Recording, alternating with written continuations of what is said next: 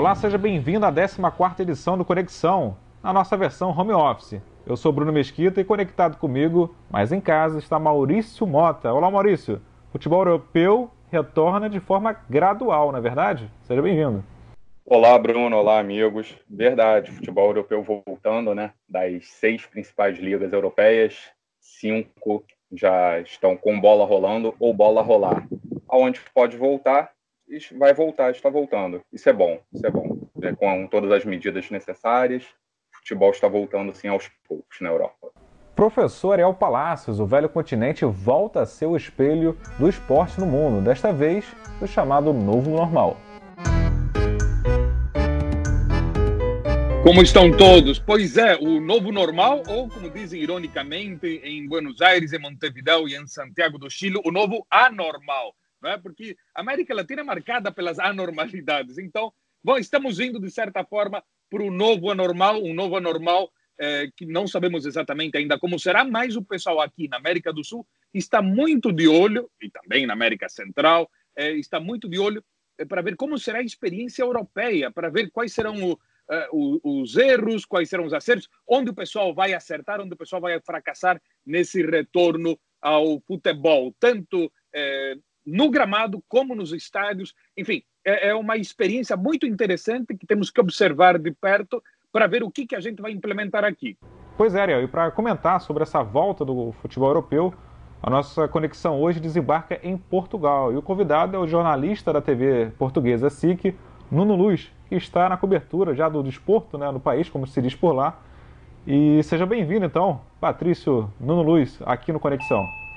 Muito obrigado. Eu estou neste momento até a regressar a Lisboa depois de, de ter uh, feito ao vivo ontem um jogo entre o Portimonense e o Benfica uh, nesta nova realidade que é estranha para, para todos nós, que é jogos sem público. Nuno, o pico de contágio da pandemia em Portugal aconteceu na primeira semana de abril, né? segundo o Ministério da Saúde do país. E quase dois meses depois, o futebol e outras atividades esportivas voltam a ser disputadas. No momento, Portugal coloca em prática um plano de desconfinamento, né? Mas reuniões acima de 10 pessoas ainda estão proibidas. Mas, sobretudo, o futebol é, volta é, a ser jogado e volta a ser jogado na Europa. E eu acho que falava aí o nosso colega da Argentina que é, os vossos países estão, estão a olhar para a Europa com grande atenção. Eu acho que tem de olhar para a Europa primeiro em termos políticos, porque eu acho que uh, aqui a grande questão do vírus começa pelo lado político, pelas, pelas decisões políticas. O, o, futebol vem, vem agregado a tudo isso. Se, você, se vocês não fizerem uh, e se o povo não, não, não conseguir fazer uh, um seguimento e, e, houver uma política correta em termos de das pessoas se protegerem em termos da pandemia, então não vale a pena estarem a pensar no futebol e estarem a olhar para a Europa uh, pelo lado do futebol, porque o futebol regressa porque foi uh, seguido uma linha muito séria e muito firme em termos políticos e em termos de, de confinamento de, de, toda a população. Por exemplo, Portugal, que nunca esteve, as pessoas nunca estiveram proibidas de sair de casa. Aconteceu só na Páscoa eh, que as pessoas não podiam sair do seu conselho de residência. Foi a única situação durante 4, 5 dias, mas nunca esteve proibido as pessoas saírem de, de, de casa e só porque houve um pedido eh, de, de, um pedido político de, Portugal a partir de 12, eh, 14 de março toda a gente foi para casa, as empresas adaptaram-se todas a que as pessoas estivessem a trabalhar em casa. Ehm, houve uma adaptação do país. Uh, uh, as empresas, muitas delas uh, que tinham que fechar, restaurantes, lojas, foram, foram fechadas. Houve um apoio enorme em termos de financeiros a, a toda a gente. As pessoas deixaram de, de ter a obrigação de pagar a sua renda de casa, por exemplo os bancos fizeram um atraso de, de vários meses uh, no pagamento. Se você tinha um empréstimo da casa uh, uh, 10 anos, passava a ter a 10 anos, ou passa a ter há 10 anos e 4 meses. Houve aqui um alívio, houve aqui muitos apoios uh, financeiros e permitiu que toda a gente estivesse em casa praticamente durante mais de um mês e agora se possa obviamente sem o vírus ter uh, saído, porque o vírus continua aqui, uh, mas possa, possamos começar pouco a pouco a ter uma vida normal. A volta do futebol acontece consciente, com testes e muitos protocolos? Sim, tem muitos protocolos. Há aqui, uma, há aqui um valor financeiro uh, muito grande. Primeiro, toda, toda a gente que está ligada ao campeonato e ao, ao, futebol tem de ser testados duas vezes antes de cada jogo, 72 horas antes e 24 horas antes. E estou a falar não só dos jogadores, estou a falar da equipa técnica, estou a falar uh, de toda a gente que, se, que, que, trabalha num, num estádio de futebol e isso tem uns encargos enormes. Eu, por exemplo, eu estive aqui a acompanhar, estive aqui a fazer uma matéria sobre uh, os testes que foram feitos pelo Portimonense, que é uma equipa que está a tentar fugir da, da descida de divisão recebeu o Benfica, que está a tentar ganhar o campeonato, e uh, uh, no, dia que eu, que eu, no dia antes do jogo foram feitos 90 testes. Uh, cada teste custa à volta de 80 euros. agora comecem a fazer contas e vejam, o, o, em termos financeiros, o que é preciso pagar para ter futebol. Portanto, há um lucro que é o lucro das televisões, mas há uma fatura muito grande a ser paga por todos e não há aqui o mínimo risco. Se algum jogador, se algum membro acusa eh, não só positivo ou, ou há eh, sinais que possa ter contacto com alguém que teve o vírus, fica imediatamente proibido eh, de jogar. E, portanto, há aqui regras muito estritas para, para o regresso do, do, do futebol. A vantagem que é comparativa que a gente tem, que o pessoal na América do Sul tem é, é, ver que o que aconteceu na Europa. O problema é que muitas pessoas não prestaram atenção ao que estava acontecendo é, na Europa, né? Então temos, digamos, é, é como se fosse o, o, o capítulo anterior que a gente está tendo o privilégio é, trágico, mas enfim, o privilégio de ver o que aconteceu antes na Europa para a gente não repetir o mesmo erro aqui. Então acho que isso é, é crucial. O que eu queria perguntar para o nosso colega português era como é, como, como, como está a, a economia do setor que gravita ao redor eh, do futebol, desde eh, as pessoas que trabalham eh, ao redor dos estádios, vendendo lanches, os, as fábricas de camisetas, bandeirinhas, enfim, todo aquele universo né, que é como se fosse um satélite que está ao redor da indústria futebolística portuguesa e também especificamente os pequenos clubes, como estão conseguindo se virar, como eles se viraram agora, perdão, neste período ali de paralisação? Tudo o que circunda um estádio uh, e o futebol como conhecíamos anteriormente não é o futebol que temos agora. Ou seja, está a haver um jogo de futebol dentro do campo, mas tudo em redor do estádio está fechado. Uh, os comércios, uh, não há vendedores de rua, é proibido, até porque no dia a dia não há permissão de haver uh, vendedores de rua uh, neste momento uh, aqui em, em, em, Portugal. Há alguns cafés perto dos estádios que estão abertos, mas com medidas muito restritas, ou seja, não podem, as pessoas têm que estar sentadas na mesa, não pode haver aproximação das, das pessoas e, e depois essa nova realidade, que é uma, uma nova realidade que eu acho que vocês ainda não tiveram contato com ela, ainda não perceberam que o futebol que conhecíamos não é o futebol que está a acontecer neste, neste momento. E depois há aqui outra situação que é o seguinte: o futebol na Europa está a terminar. E aqui o primeiro grande objetivo é terminar com os campeonatos para que se encontre os campeões, quem desta divisão, quem vai às ligas europeias, que é um bocadinho o um cenário uh, diferente daquilo que está a acontecer na, na, nos vossos países.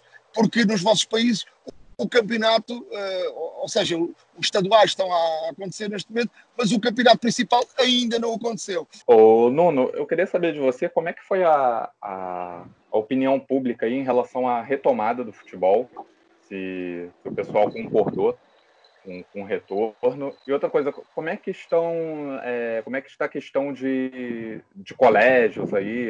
As aulas retornaram ou não? Eu começo já pelos colégios a dizer que as aulas retornaram todas. Eh, o governo rapidamente eh, começou com, eh, começou com uma, uma. As escolas públicas estão a ter aulas pela, pela televisão, ou seja, era um modelo que acontecia aqui nos anos 70 e 80, eh, que se chamava a telescola, eh, não sei se isso no Brasil, por exemplo, acontecia ou não, que eh, se dava aulas através da, da televisão. O ano letivo termina agora durante o mês de junho e julho haverá exames para a entrada na, na, na, na universidade. Em relação ao futebol, houve aqui uma grande pressão. Só voltou a Primeira Liga, a Liga Principal. As, as segundas ligas terminaram. Uh, e isto tem muito a ver com a, a pressão uh, comercial.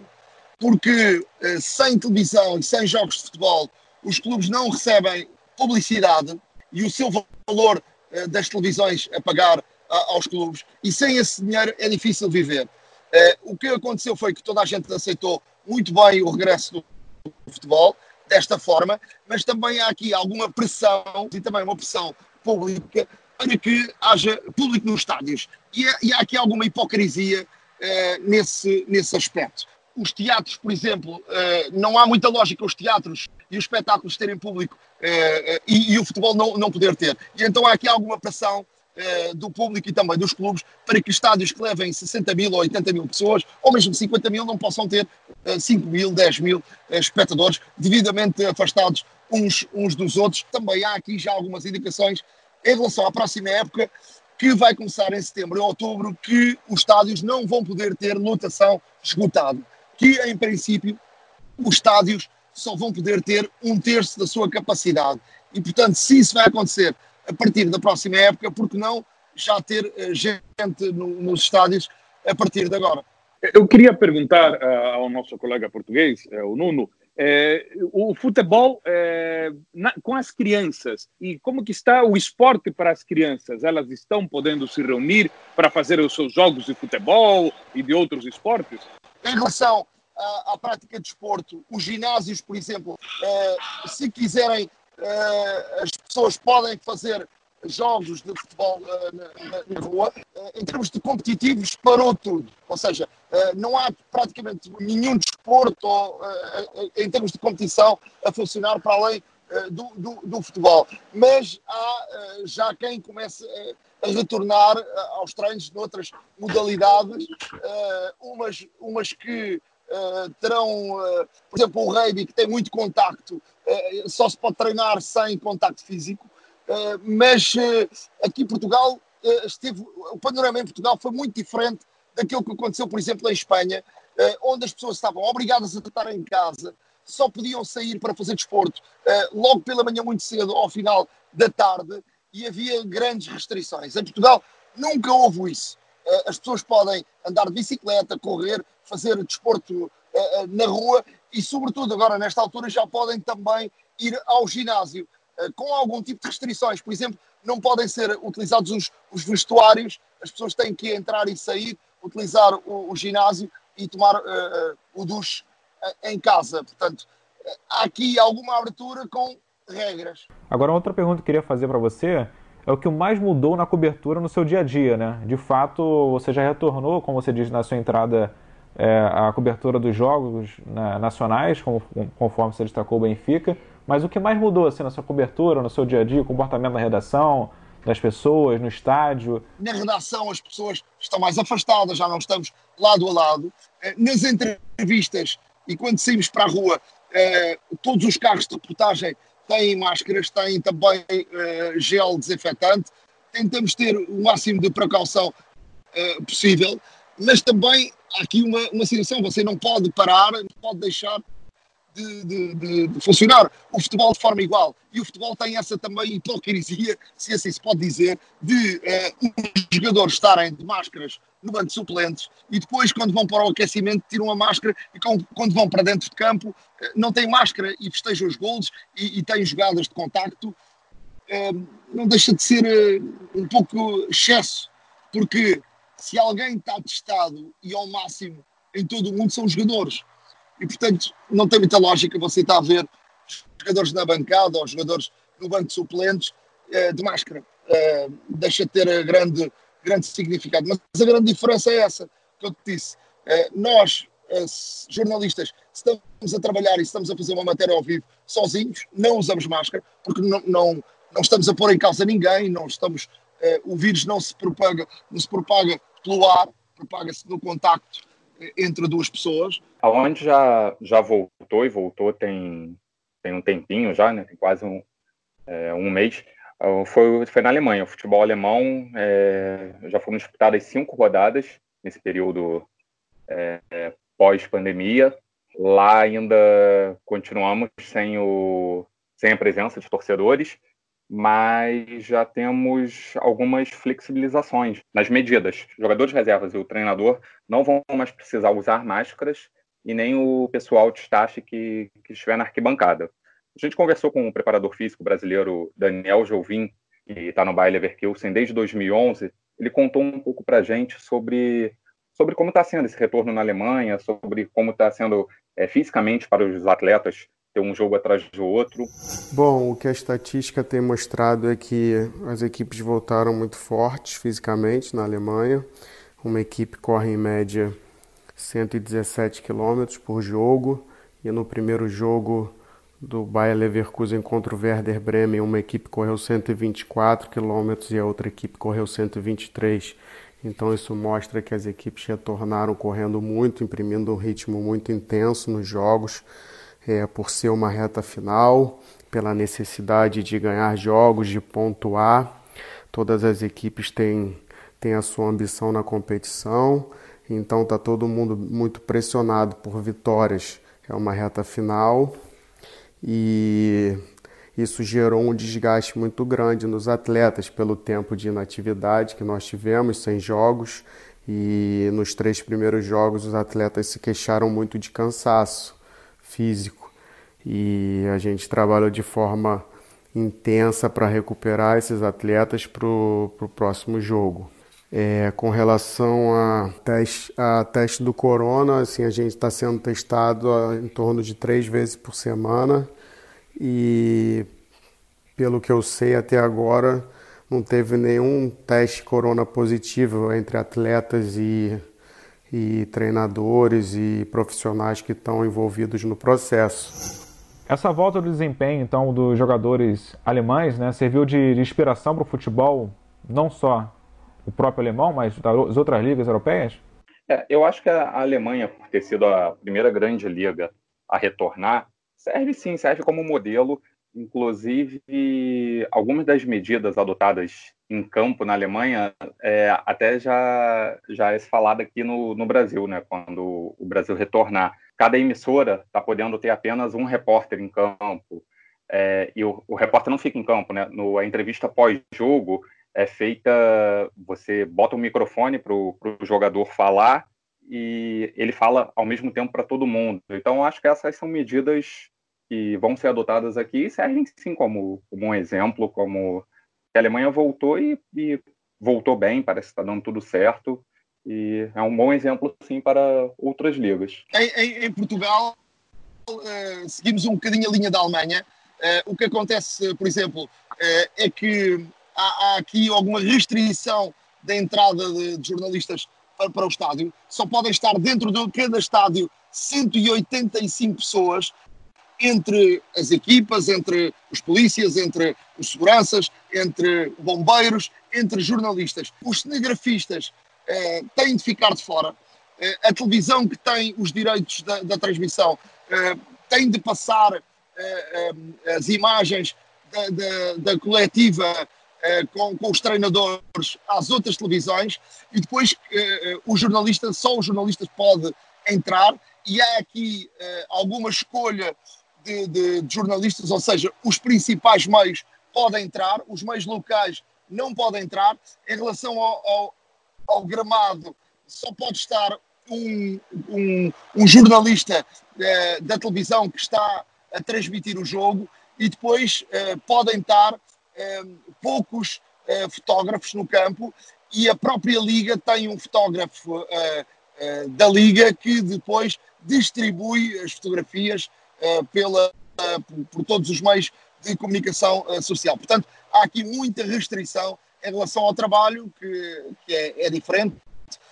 Depois, na, na, na, zona de imprensa, os jornalistas estão todos afastados, pelo menos dois metros uns dos outros, e têm de quem estiver a fazer o relato da rádio ou da televisão, obviamente não, não, não, não precisa ter máscara, mas quem tiver, por exemplo, a trabalhar para um, para um jornal, terá máscara para, para, para poder então estar ali naquela, naquela zona onde naquela zona, vocês não utilizam essa palavra zona, mas naquela área onde estão muitos, eh, eh, onde estão muitos eh, jornalistas e, e, portanto, quem está a falar ao vivo não precisa de máscara, quem não está tem de usar máscara, mas o modelo da Alemanha seguiu de exemplo para Portugal e eu acho que vem agora Espanha e Itália atrás que vão replicar um pouco a experiência de cada um, porque há coisas que você pensa, mas depois são melhoradas ao longo da, da, da, da competição.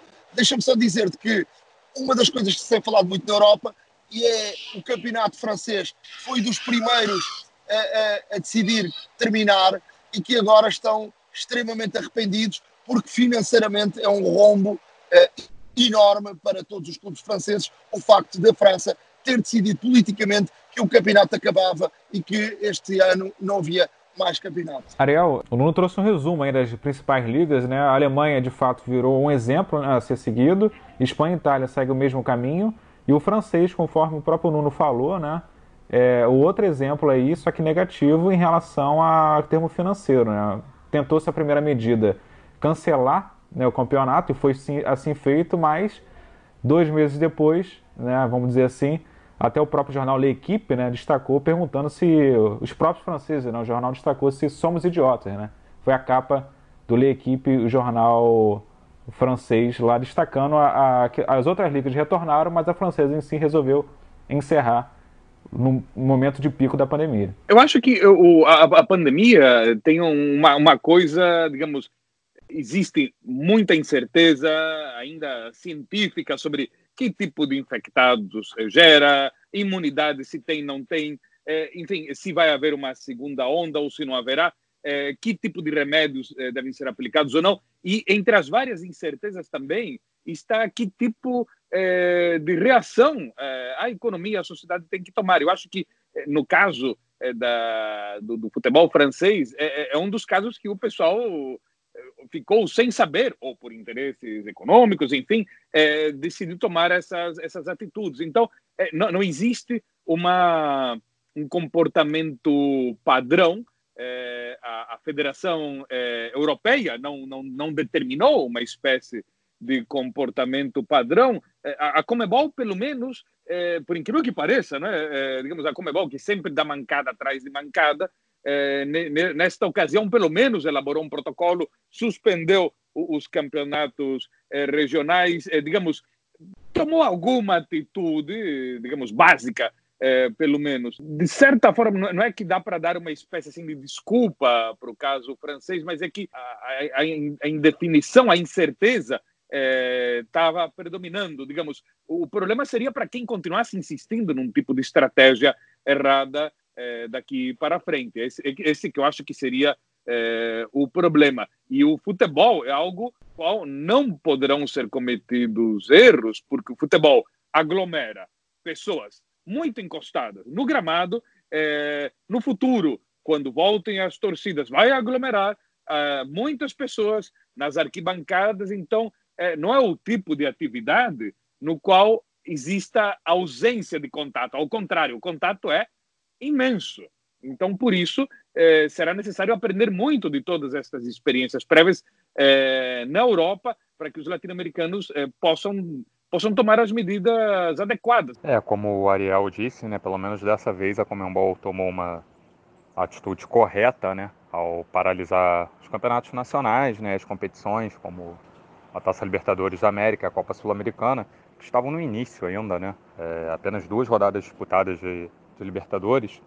É, e em paralelo a isso, né, a, a UEFA precisa terminar a principal competição dela, que é a Liga dos Campeões da, da Europa. Dia 17, a UEFA vai tomar uma decisão em relação o que fazer com a, a, o final da Champions e da Liga Europa, eh, porque ainda faltam jogar aqui a, a parte final eh, da Champions e da Liga Europa. Em princípio, eh, está praticamente definido, a Champions e a Liga Europa terão uma Final Eight ou seja, eh, uma, uma mudança do, do, como seria a competição, para fazerem tipo um campeonato com as últimas oito equipas uh, e que uh, será feito apenas num país uh, e a final da Champions em princípio será em Lisboa, no estádio do Benfica, do Estádio da Luz, e que pode ser também um bom exemplo para a Common Ball, para aquilo que vai acontecer, apesar da Common Ball e das competições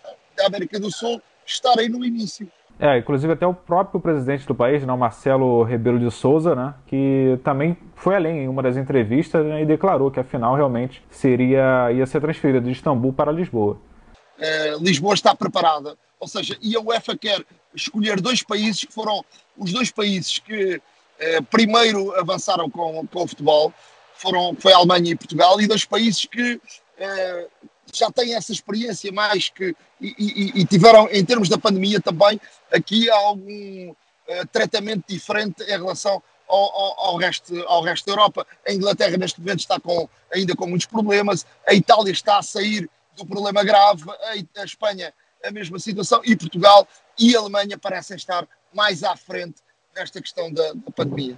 Vale lembrar que a final da Champions League estava marcada para o dia 30 de maio, né, em Istambul, na Turquia, e devido à pandemia foi suspensa a competição, assim como as demais competições, e a alteração está sendo feita. Né? A Espanha também entrou como cenário para acontecer, e Portugal também como outra candidata a acontecer. E possivelmente, aí, conforme destacou o, o Nuno, pode acontecer mesmo no estádio do Benfica em Portugal, né? essa, essa grande final. Em princípio, eh, será mesmo Lisboa. As notícias de hoje apontam para que dia 17, que é o dia que a UEFA vai tomar a decisão, seja Lisboa para a Champions e seja eh, na Alemanha para, para a Liga Europa e poderá ser no estádio do, do Eintracht Frankfurt, eh, um dos estádios eh, a ser utilizados para, para a Liga Europa, mas o modelo será igual, ou seja, as últimas oito equipas farão o tal, o tal torneio para, para se encontrar o campeão e já a data marcada para a final da Champions será a 26 de agosto e, portanto, aqui em Portugal fala-se mesmo com, já com grande uh, certeza que a UEFA vai entregar a Portugal esta, esta organização, com jogos, atenção, com jogos à porta fechada. É verdade, Uno. Então Lisboa surge como uma possibilidade para receber essa fase final aí da Liga dos Campeões, né? Como uma boa possibilidade. A Liga dos Campeões é, terminaria em agosto, como pretende a UEFA. É, a bola vai voltar a rolar também na, na Itália, né? é, as semifinais da Copa Itália, com os jogos de volta das semifinais entre Juventus e Milan e Napoli e Internazionale é, vão acontecer né, agora, no, nos próximos dias. E na Espanha já voltou. Na Espanha, o, o derby da Andaluzia, o, com vitória de Sevilha, né, Sevilha jogou em casa no estádio Ramon Sanches Pizjuan, venceu o Bet por 2 a 0 e o que chamou a atenção, né, além de todos os protocolos adotados, né, de distanciamento, máscara, o que chamou a atenção nas arquibancadas foi uma torcida virtual. Teve barulho né, nas arquibancadas, é, são os espanhóis inovando. Os espanhóis, os espanhóis são, é, são muito hábeis no para se virar em, em circunstâncias adversas eles até se ufanam disso, né? No, na questão do, do, improviso, de tomar atitudes eh, criativas diferentes. Um desses casos são as, as torcidas eh, virtuais, né? Digamos, é, é, uma é uma eles fazem essa, essas coisas de certa forma com com certo humor, não é? Com certa com certa ironia. Então não, não me surpreenderia também que os espanhóis eh, nos próximos meses eh, venham com algumas ideias eh, novas, diferentes eh, sobre sobre como proceder no, no pós-pandemia. Enfim, pós-pandemia, como sempre ressalto, a gente nunca sabe quando virá, se virá uma segunda ou uma terceira onda. Então, é, também é interessante ficar de olho no caso espanhol por isso.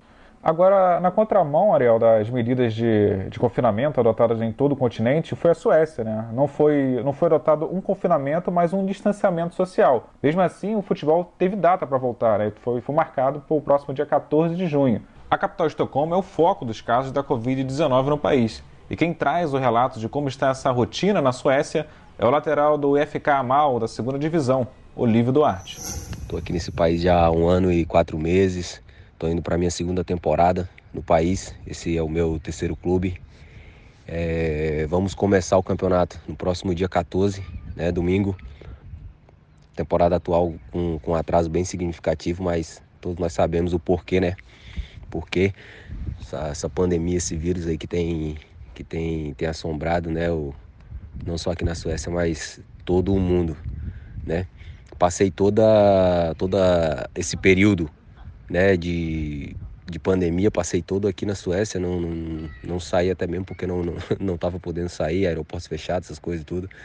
Mas aqui foi, digamos assim, bem tranquilo em relação a outros países. Não ficamos em quarentena, não ficamos isolados, né? Tivemos os cuidados, tudo, recebemos panfletos e orientações para para fazer, né? Distanciamento, uso de, de álcool gel, né? Máscaras em, em certos lugares, mas para falar a verdade, eu mesmo, eu não usei uma vez a máscara aqui, nem não, não só eu, mas grande maioria da população aqui também foi bem, bem tranquilo assim, digamos. A vida quase que quase que ficou normal, entendeu? Aqui na cidade que eu tô, teve poucos infectados. Claro, não é uma cidade grande, não é uma das maiores da Suécia, né? Mas teve bem poucos infectados, não teve óbito. Em Estocolmo já, já, já teve já óbito, teve, teve um número maior de infectados. Tô aqui para jogar futebol, não ia ficar mal, divisão 2 Vamos começar no próximo domingo, dia, dia 14. Né? A princípio com portões fechados, vai ter uma reunião ainda durante a semana para definir isso, mas a princípio todos os clubes, é, todas as partidas para jogar com portões fechados. O comportamento sueco, neste caso, que não, não, não foi muito de acordo com o comportamento clássico escandinavo, é, de, de ter aquelas precauções, de ser muito precavido. Eles apostaram, no entanto, por outra coisa, a disciplina do distanciamento social. O Uruguai fez algo parecido, né?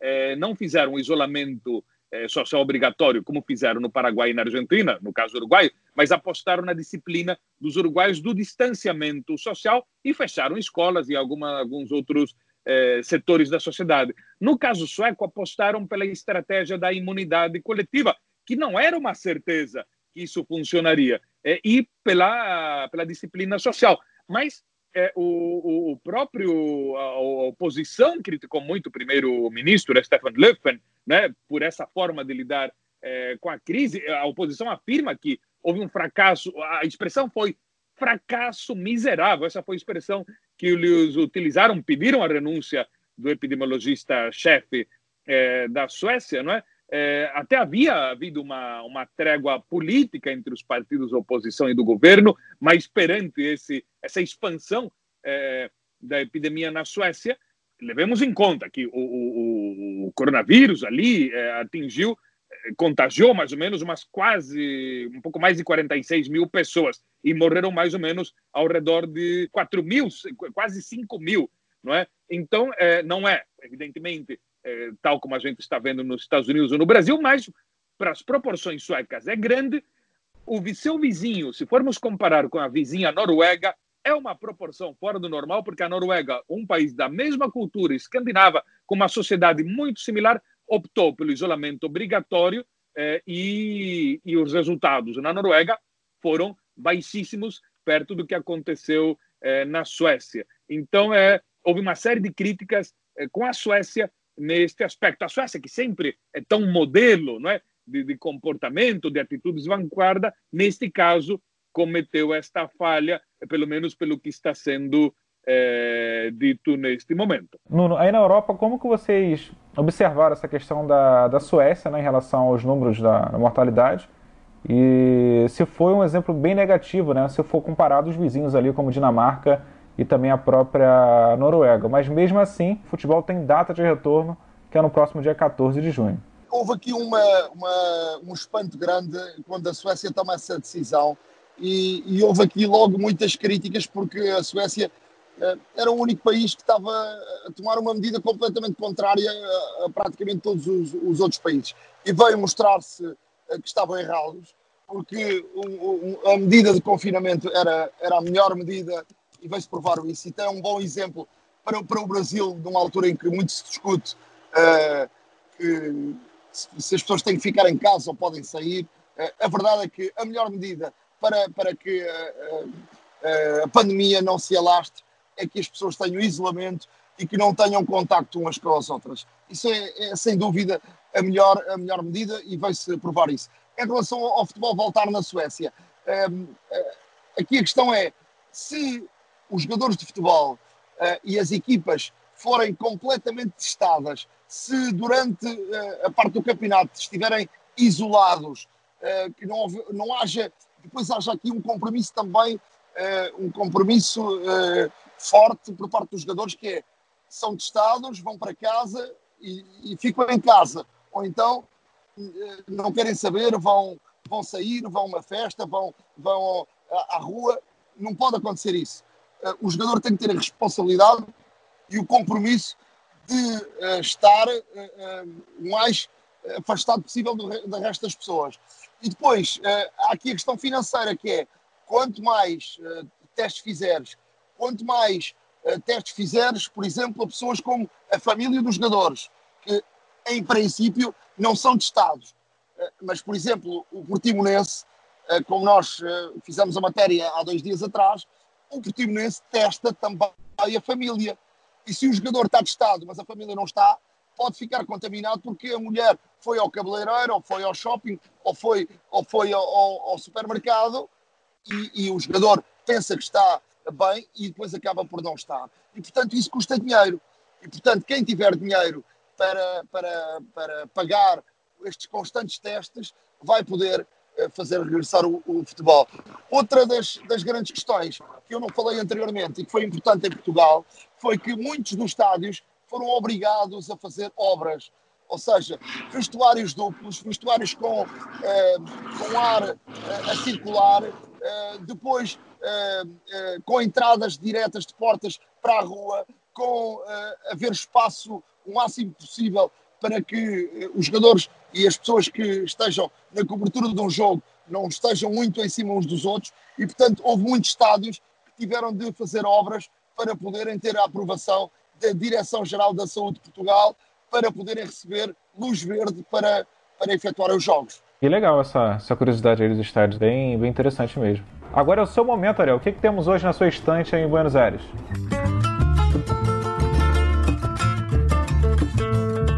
Na, na estante temos um momento de amor, é, porque é, é, o Dia dos Namorados, o dia 12 de junho o Dia dos Namorados no Brasil, que é a véspera do dia de Santo Antônio, que é o santo casamenteiro, né? É que até o final dos anos 40 ninguém celebrava o dia no Brasil. O pessoal rezava para o santo, mas não fazia troca de presentes, celebrações. Aí o comércio brasileiro decidiu tirar proveito da época e já que era um mês fraco, aí inventaram o Dia dos Namorados. Mas o que, que isso tem a ver com Portugal, não é? O santo, existem vários santos Antônios, não é? é existem alguns santos que, pelo, pelos nomes, não, não há muita variedade, como Santa Úrsula. Não é? Santa Úrsula era uma santa alemã é, que foi martirizada na cidade de Colônia, é, mas não me lembro se havia outra Santa Úrsula. Mas Santo Antônio, você tem uma overdose Santo Antônio. Mas o tonico em questão era um Santo Antônio, nascido em Lisboa, português, mas morto na cidade italiana de Pádua, ou Pádua. Né? Ele nasceu em 1195 e morreu em 1200 e 31, por causa dele ser o santo casamenteiro, na véspera, dia 12, é que o comércio brasileiro escolheu essa data para fazer o Dia dos Namorados. No resto do planeta, inclusive em Portugal, é, o Dia dos Namorados é o dia de São Valentim, né?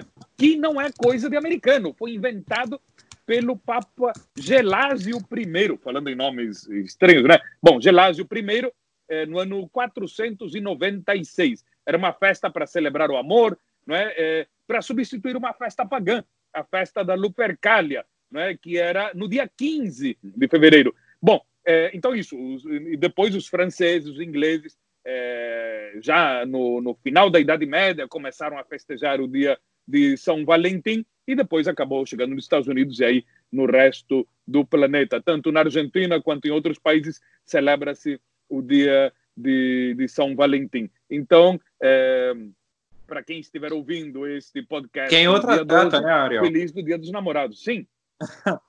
Quem outra data também, né? Aqui no Brasil se comemora no dia 12 de junho, mas em outros Exatamente. países comemora em fevereiro. o dia de São Valentim é celebrado no dia 14 de fevereiro, né, que era para substituir uh, uma festa pagã, a festa da Lupercalia. Né, e, então, isso. Mas é sempre uma boa desculpa para celebrar alguma coisa com as respectivas namoradas e namorados em todo o planeta, seja no dia festejado no Brasil ou seja no dia festejado no resto do mundo. Aqui em casa a gente celebra os dois, a gente celebra os dois dias dos pais, o dia dos pais na Argentina, o dia dos pais no Brasil, o dia das mães também diferente, enfim. A única coisa que não muda é o aniversário da gente, o resto, é, né, é, entre as datas brasileiras e argentinas muda, muda bastante. E de Portugal, a literatura portuguesa, que é fantástica, recomendo que todo mundo eh, recorra aos, aos grandes escritores portugueses, tanto os mais óbvios, como José Saramago, como o, eh, o, o, Fernando Pessoa, mas também alguns meio esquecidos, como o essa de Queiroz. É? esquecidos pelo menos no, no, Brasil, imagino que em Portugal não, mas tem, tem a, a produção literária portuguesa é fascinante, e não só a literária, é, a, gastronômica, a história portuguesa, é, é, é, é, algo assim interessantíssimo, interessantíssimo. Recomendo a todos que leiam sobre esses assuntos. Olha, eu, eu, deixo, eu deixo aqui, até porque nesta altura vai viver-se talvez o dia mais triste de sempre uh, de Santo António. Santo António é este sábado, uh, é, é, dia de, o dia de 13 uh, de, de, de junho, é o dia que se festeja o Santo António em Lisboa, que é o início das festas populares em todo o país. As festas começam com o Santo António e há nesse dia também uma marca, para além do, do, dos casamentos de Santo António, que, que, é feita, é uma tradição que acontece sempre em, em Lisboa, com pessoas que se candidatam para, para poderem casar no dia de Santo António em, em Lisboa. Uh, e, portanto, é sempre uma festa que acontece todos os anos. Este ano não vai acontecer. Uh, e é também uma, uma festa que mistura o início uh, da, da, da, temporada da sardinha assada. É um peixe do, do povo, era o peixe mais barato do povo.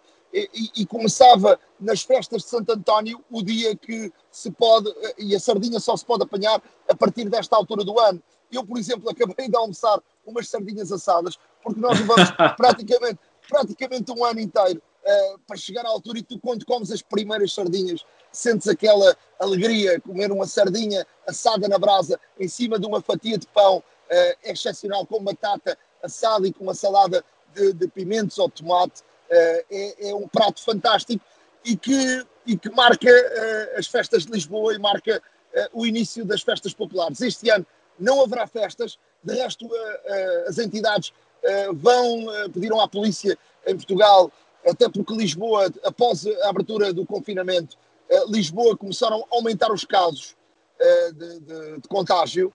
E, portanto, haverá aqui fecho de todos os restaurantes e de todo o comércio a partir das 7 da tarde de sábado e de sexta-feira, porque normalmente os Santos Populares festejam-se na noite de, de 12 para 13 e portanto é uma noite inteira de festa com música, com música popular portuguesa, com muitos bailes, uh, com muita gente a dançar na rua. Verdade, igual aqui no Brasil, né, Nuno? Infelizmente, devido à pandemia, também as festas juninas, que são tradicionais também nesse mês de junho, né, que o, o dia de Santo Antônio abre, vamos dizer assim, as festas locais, né, juninas, que acontecem principalmente no Nordeste também, mas no país, todo que o Nordeste é mais conhecido, né, principalmente em Campina Grande, na Paraíba, mas no restante do país também abraça essa festa que é bastante peculiar e regional aqui no país. Agradecer ao Nuno que me deixou com água na boca se referindo sobre essas fantásticas sardinhas, porque coincide... aí agora, agora eu lembrei que em junho de 1993, quando eu morava em Madrid, eu fazia o master do jornal O País, eu ia para Lisboa com muita frequência e fui eh, exatamente em junho eh, e cheguei eh, em Lisboa e naquela manhã eu vi um monte de pessoas caminhando pela Avenida da Liberdade, entre a estátua do Marquês de Pombal e ali a, a estação do Rocio. E eu falei, o que, que está acontecendo? Aí eu perguntei para uma pessoa, porque havia toda uma festividade, eh, trajes típicos, tá? e aí eu perguntei, aí me explicaram o que, que, eram essas festividades, né? que eh, onde também havia uma gastronomia espetacular. Mas o fato é que em Portugal você come bem em qualquer dia do ano, em qualquer lugar.